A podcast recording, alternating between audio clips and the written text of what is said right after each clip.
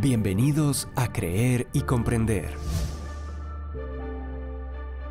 Contenido actual para la defensa de nuestra fe en la vida práctica cotidiana.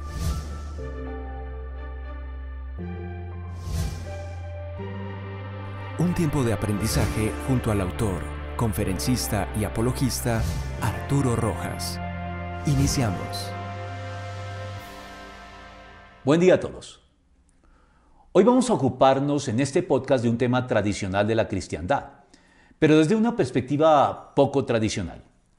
El tema no es otro que la llamada Epifanía, palabra tomada del griego que significa manifestación y que en teología adquiere un significado técnico para designar el momento en que Cristo encarnado como hombre se manifiesta al mundo. Por extensión, y dado que se considera que la primera manifestación pública al mundo del Cristo encarnado es la que se da a los comúnmente llamados Reyes Magos, la fiesta de Reyes celebrada por amplios sectores de la cristiandad el 6 de enero es llamada también la Epifanía, que valga decirlo, en algunos países de tradición cristiana es más importante que el 25 de diciembre, o por lo menos de las dos festividades, Navidad y Epifanía o Fiesta de Reyes, es en esta última en que se reparten los tradicionales regalos. El hecho cierto en que se apoya esta festividad es la mención de los designados como magos de Oriente en el Evangelio de Mateo capítulo 2 versículo primero, que visitan al niño Jesús en Belén siguiendo la estrella que providencialmente los guía hasta él. La tradición a partir del siglo III después de Cristo ha añadido a este hecho detalles más bien legendarios y poco o nada probables e incluso contrarios al relato bíblico, como la imagen de estos personajes visitando al niño Jesús en el pesebre, cuando Mateo dice claramente, entrando en la casa, vieron al niño con su madre María y postrándose lo adoraron, y abriendo sus tesoros le presentaron obsequios de oro, incienso y mirra. Mateo 2.11. Como vemos, Mateo nos dice entrando en la casa y no menciona el pesebre, indicando que Jesús y sus padres ya estaban hospedados en una casa, lo que hace presumir que ya había pasado suficiente tiempo desde que se llevara a cabo el censo que congestionó todas las posadas de Belén e impidió que José y María encontraran una habitación en el momento del alumbramiento, pudiendo hallar a estas alturas un hospedaje más decoroso y adecuado que el que les brindó el pesebre en su momento. Además, se nos informa también un poco después que Herodes llamó en secreto a los sabios y se enteró por ellos del tiempo exacto en que había aparecido la estrella. Mateo 2.7. Y de acuerdo con esta información, mandó matar a todos los niños menores de dos años en Belén y en sus alrededores, de acuerdo con el tiempo que había averiguado de los sabios. Mateo 2.16. En lo que la tradición conoce como la matanza de los inocentes, que dio lugar al Día de los Inocentes, que suele ubicarse el 28 de diciembre. Dos años fue el rango que Herodes creyó necesario establecer para asegurarse de que Cristo fuera ejecutado de no haber sido advertido su padre José en sueños, huyendo enseguida a Egipto. Es de suponer que si la información de los magos sobre el tiempo de la aparición de la estrella fuera tan reciente como los escasos 12 días que separan la celebración de Navidad de la Epifanía o Fiesta de Reyes, Herodes, por cruel que fuera, hubiera establecido un rango de edad mucho menor para los niños ejecutados. Parece ser que la cronología de estos eventos ha sido agrupada artificialmente por la tradición para que todos estos sucesos coincidan, adornen y resalten más la época navideña. Con el tiempo, además, se les terminó identificando como reyes. Se afirmó que eran tres, tal vez por los tres regalos que el Evangelio menciona que le llevaron al niño Jesús. E incluso se dijo que sus nombres eran Melchor, Gaspar y Baltasar, representando cada uno de ellos a las tres razas o etnias tradicionales de la Edad Media, europeos, asiáticos y africanos. Pero lo cierto es que la investigación histórica más confiable y veraz nos dice tan solo que estos magos formaban parte de la casta sacerdotal y erudita de los antiguos medos, adaptada por el rey Ciro a la religión de Persia o mazdeísmo, que había fundado Zoroastro, también conocido como Zaratustra. La misma Persia en la que vivió el profeta Daniel, quien según nos dice el libro que lleva su nombre, fue nombrado jefe de estos magos por el rey Nabucodonosor, según se le informó al rey Belsasar, descendiente directo de Nabucodonosor, su propia esposa, en estos términos refiriéndose al profeta Daniel. Cuando vivía el rey Nabucodonosor, padre de su majestad, se halló que ese hombre poseía sabiduría, inteligencia y gran percepción, semejantes a las de los dioses. El padre de su majestad llegó a nombrar a ese hombre jefe de los magos, Daniel 5.11. Así pues, bajo la influencia de Daniel, la espera por parte de los judíos del Mesías llamado a reinar sobre todo el mundo llegó a ser conocida en todo el Oriente, registrada de muchas maneras en las escrituras judías, como por ejemplo en números 24, 17 al 19 que dice, veo algo en el futuro, diviso algo allá muy lejos. Es una estrella que sale de Jacob, un rey que se levanta en Israel, le aplastará la cabeza a Moab, aplastará a todos los descendientes de Sed, conquistará Edom, se apoderará de Seir, que es su enemigo. Israel realizará grandes hazañas. Un vencedor saldrá de Jacob y destruirá a los que queden en la ciudad. De modo que cuando estos magos vieron siglos después la señal en el cielo que anunciaba su nacimiento, se apresuraron a viajar a Israel para comprobarlo y adorar al Mesías esperado a lo largo de todo el Antiguo Testamento. Con el tiempo la palabra mago perdió esta significación particular y llegó a designar eh, de manera generalizada a los practicantes de las artes ocultas, y valga la redundancia, mágicas, propias de hechiceros, adivinos y medios espiritistas, perfil en el que estos magos de Oriente no encajan, pues ellos eran más bien estudiosos que practicantes de estas actividades condenadas en las escrituras.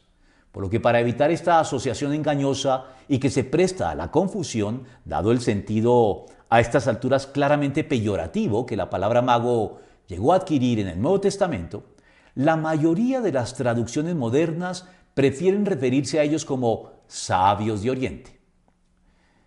La predicación cristiana se ha detenido casi exclusivamente en los tres presentes que estos sabios trajeron al niño Jesús, tanto por lo sugerente que el número tres es para la teología bíblica, como por el simbolismo que el oro, el incienso y la mirra tienen también en las sagradas escrituras. Así, muchos ven en el simbolismo del oro una alusión a la divinidad, la realeza y la santidad de Cristo. En el incienso una referencia a la oración, la adoración y el culto que le debemos a Él. Y en la mirra una manera de evocar el sufrimiento y el dolor de Dios en la pasión de Cristo. También se afirma que estos tres presentes apuntan a la Trinidad, en la que el oro sería el Padre, la mirra el Hijo y el incienso el Espíritu Santo. Hilando cada vez más delgado, se sostiene que estos presentes nos recuerdan el triple ministerio de Cristo como Rey, el oro, sacerdote, el incienso, y profeta, la mirra, o también los tres elementos que constituyen la condición humana, el espíritu, el oro, el alma, el incienso, y la mirra, el cuerpo, e incluso los tres componentes del alma humana, la mente, el oro, las emociones, el incienso y la voluntad, la mirra. Y ya entrados en gastos, estos presentes señalarían las tres formas de rendir culto a Dios, a saber, la adoración, el oro, la oración, el incienso y la alabanza, la mirra. O incluso los pasos de la oración, buscar el oro, llamar el incienso y pedir la mirra. Por último, se suelen señalar también estos tres presentes como los aspectos de la relación del creyente con Dios así. La condición de hijos estaría representada por el oro, la de siervos por el incienso y la de amigos por la mirra.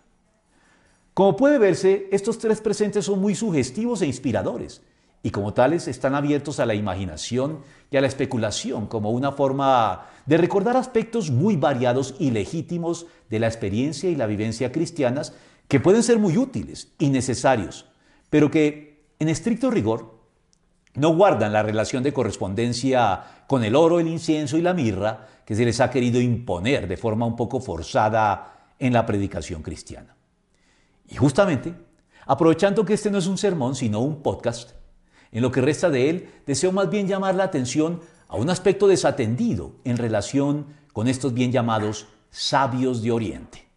el que tiene que ver con la sabiduría que se les atribuye. Porque siendo formalmente gentiles o paganos, al no formar parte del pueblo de Dios, estos personajes son calificados, no obstante, como sabios, de donde podemos concluir que la sabiduría no es un patrimonio exclusivo del pueblo de Dios. No podría serlo, por varias razones. En primer lugar, porque a todos los hombres en todas las épocas y lugares de la historia, Dios les ha otorgado el don de la palabra. Todo ser humano tiene la capacidad de articular sus pensamientos de manera inteligible, creativa y constructiva a través del lenguaje hablado en forma de palabras y de comunicarlos así a otros a semejanza de Dios, quien se nos revela por medio de su palabra, al haber creado mediante ella todo lo que existe, al habernos dado acceso a su revelación en la Biblia, su palabra escrita, y al haberse encarnado en Jesucristo, su palabra hecha hombre.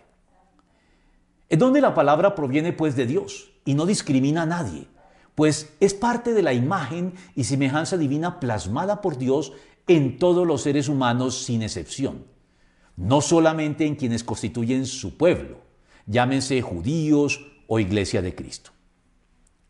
En segundo lugar, la sabiduría no es exclusiva del pueblo de Dios, porque al referirse a esa misma palabra o verbo de Dios hecho hombre, el apóstol Juan nos dice que en él estaba la vida y esa vida era la luz de los seres humanos. Juan 1.4. La luz de todos los seres humanos no de los judíos o de los cristianos con exclusividad. Por eso, tal vez la iluminación del Espíritu Santo sea exclusiva de los cristianos, pero la iluminación de Jesucristo, el Verbo de Dios, alcanza a todos los hombres en mayor o menor medida. Y es por eso también que la sabiduría no es exclusiva del pueblo de Dios. Porque Cristo, la palabra de Dios que creó todo lo que existe es también la palabra de Dios que ilumina a todos los hombres y nos faculta con la capacidad de pensar y articular nuestros pensamientos en palabras. Pero Cristo es también la sabiduría personificada en el libro de los Proverbios que invita a todos los hombres a adquirirla. Clama la sabiduría en las calles, en los lugares públicos levanta su voz, clama en las esquinas de calles transitadas a la entrada de la ciudad razona. ¿Hasta cuándo muchachos inexpertos seguirán aferrados a su inexperiencia? ¿Hasta cuándo ustedes los insolentes se complacerán en su insolencia? ¿Hasta cuándo ustedes los, los necios aborrecerán el conocimiento? Respondan a mis reprensiones y yo les abriré mi corazón. Les daré a conocer mis pensamientos, porque el Señor da la sabiduría conocimiento y ciencia brotan de sus labios. ¿Acaso no está llamando la sabiduría? ¿No está elevando su voz la inteligencia?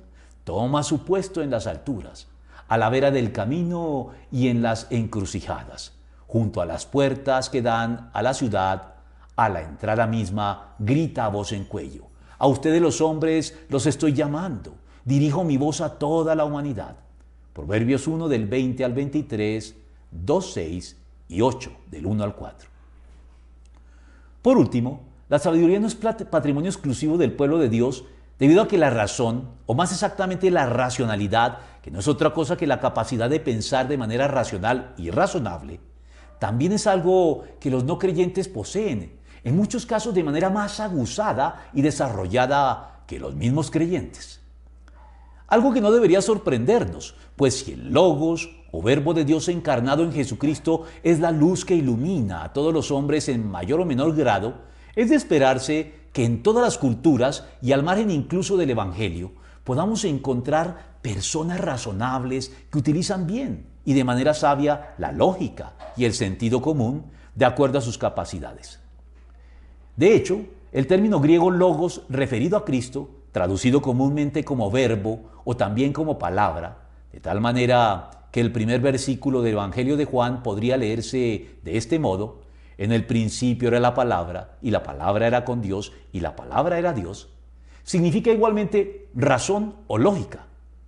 Y esto significa que Cristo es también la razón o la lógica con mayúscula, que al iluminar a todos los hombres, nos faculta a todos para pensar de manera lógica y razonable, y ejerciendo lo que llamamos sentido común, precisamente por ser común a todos los hombres. Es debido a esto que Justino Mártir dijo, quienes vivieron conforme al verbo son cristianos, también los que anteriormente vivieron sin razón se hicieron inútiles y enemigos de Cristo, y enemigos de quienes viven con razón. Mas los que conforme a esta han vivido, es decir, conforme a la razón, y siguen viviendo, son cristianos y no saben de miedo ni turbación. Así pues, no todo está perdido, pues en el mundo y al margen de la iglesia todavía existen, al igual que los sabios de Oriente, personas razonables, lúcidas y sabias, que a pesar de no creer formalmente en Cristo, como lo hace la iglesia, honran de todos modos la racionalidad, la lógica, el orden y la sabiduría que proceden de Él y trabajan por un mundo mejor. Si desean profundizar un poco en esta dirección, les recomiendo escuchar mi podcast El ateo renuente, aquí mismo en nuestro canal. Esta es al fin y al cabo la base de la apologética o defensa de la fe. La convicción de que aunque los no creyentes no crean en la Biblia, de todos modos podemos razonar con ellos y mostrarles la coincidencia y armonía de la revelación de Dios en la Biblia con los hechos ya conocidos, establecidos y comúnmente aceptados por todos a la luz de los dictados de la razón y del pensamiento sensato y lógicamente discursivo. Es por eso que, como lo decía Nicolás Gómez Dávila, la revelación no consiste tanto en enseñar una noción nueva, como en autenticar una existente. Es decir, que la revelación de Dios en la Biblia no parte de cero, sino de las cosas que la razón y la sabiduría humanas ya han establecido para confirmar y profundizar las que son acertadas y corregir las que se han desviado de la verdad. Y si bien es cierto que en el propósito de llegar a relacionarnos con Dios correctamente como lo establece el Evangelio, el conocimiento natural que nos brinda la razón y la sabiduría del mundo será siempre mínimo y como tal inferior en cuantía, en extensión y en profundidad a los que se nos revelan en la Biblia, al punto de no alcanzar por sí solos para conducirnos a la salvación en Cristo y al conocimiento personal del Dios vivo y verdadero, en el peor de los casos nos deja sin excusa delante de Él. Pues mediante este conocimiento o sabiduría natural sabemos de todos modos lo suficiente de Dios como para no poder ignorarlo impunemente. Está bien debido a, que la sabiduría no es un patrimonio exclusivo del pueblo de Dios, que los científicos y filósofos no creyentes e incluso ateos pueden no obstante acertar en muchos de sus descubrimientos, afirmaciones y planteamientos. Y los creyentes debemos entonces escucharlos y aprender de ellos, pues como lo dijo Antonio Cruz, Solo así demostraremos que tenemos la humildad necesaria para aprender también del evangelizado. Pues como sigue diciéndonos, únicamente de este modo es posible que el evangelizador pueda resultar evangelizado en algunos aspectos. Por esta misma causa, debemos darle la razón al ateo Federico Nietzsche cuando dijo, incluso hombres pertenecientes a, civilizaciones atrasadas tienen su valor. Por eso, no debemos utilizar el adjetivo primitivo de forma despectiva cuando nos referimos a sociedades paganas, ya sea del pasado o de la actualidad, que no ostentan el desarrollo cultural o tecnológico de las naciones occidentales, ni han alcanzado el anhelado estado de bienestar tal como éste se concibe en Occidente.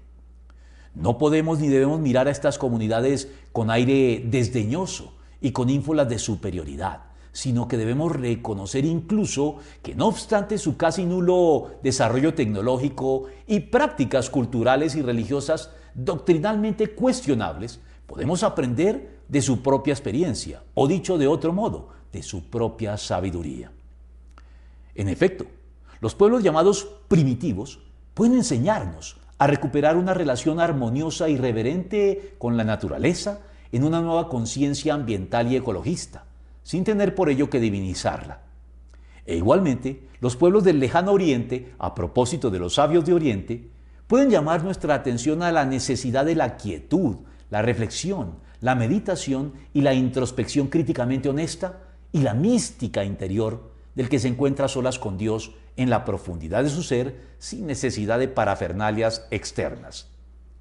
Porque el vocablo primitivo puede indicar a veces algo ancestral y más genuinamente sabio y cercano a los orígenes que todo aquello actual y desarrollado de lo que a veces nos actamos desmedidamente.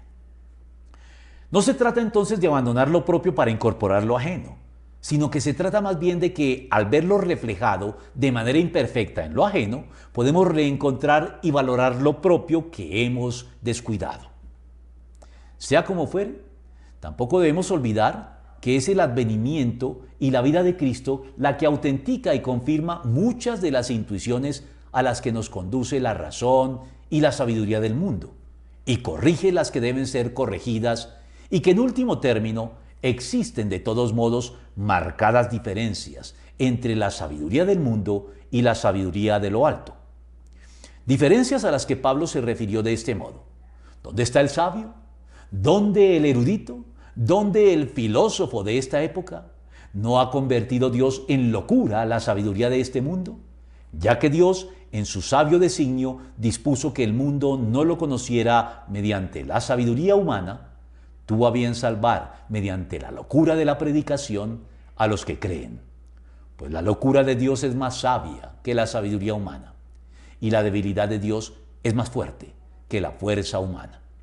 Primera de Corintios 1, 20 al 21 y 25. Y Santiago es concluyente al respecto. ¿Quién es sabio y entendido entre ustedes? Que lo demuestre con su buena conducta, mediante obras hechas con la humildad que le da su sabiduría. Pero si ustedes tienen envidias amargas y rivalidades en el corazón, dejen de presumir y de faltar a la verdad. Esa no es la sabiduría que desciende del cielo, sino que es terrenal, puramente humana y diabólica.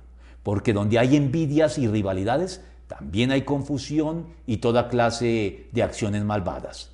En cambio, la sabiduría que desciende del cielo es ante todo pura y además pacífica, bondadosa, dócil, llena de compasión y de buenos frutos, imparcial y sincera.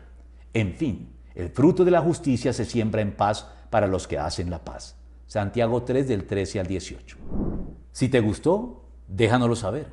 Suscríbete a nuestro canal si aún no lo has hecho y déjanos tus comentarios. Si deseas apoyar nuestro ministerio, puedes hacer tu contribución a la cuenta de ahorros de Bancolombia, cuyo número aparece en pantalla.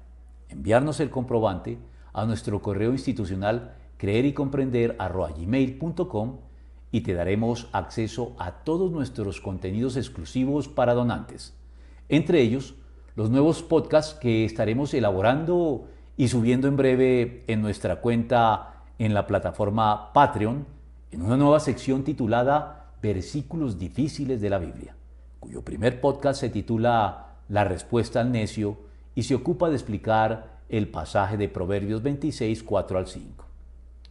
Hasta entonces, saludos a todos.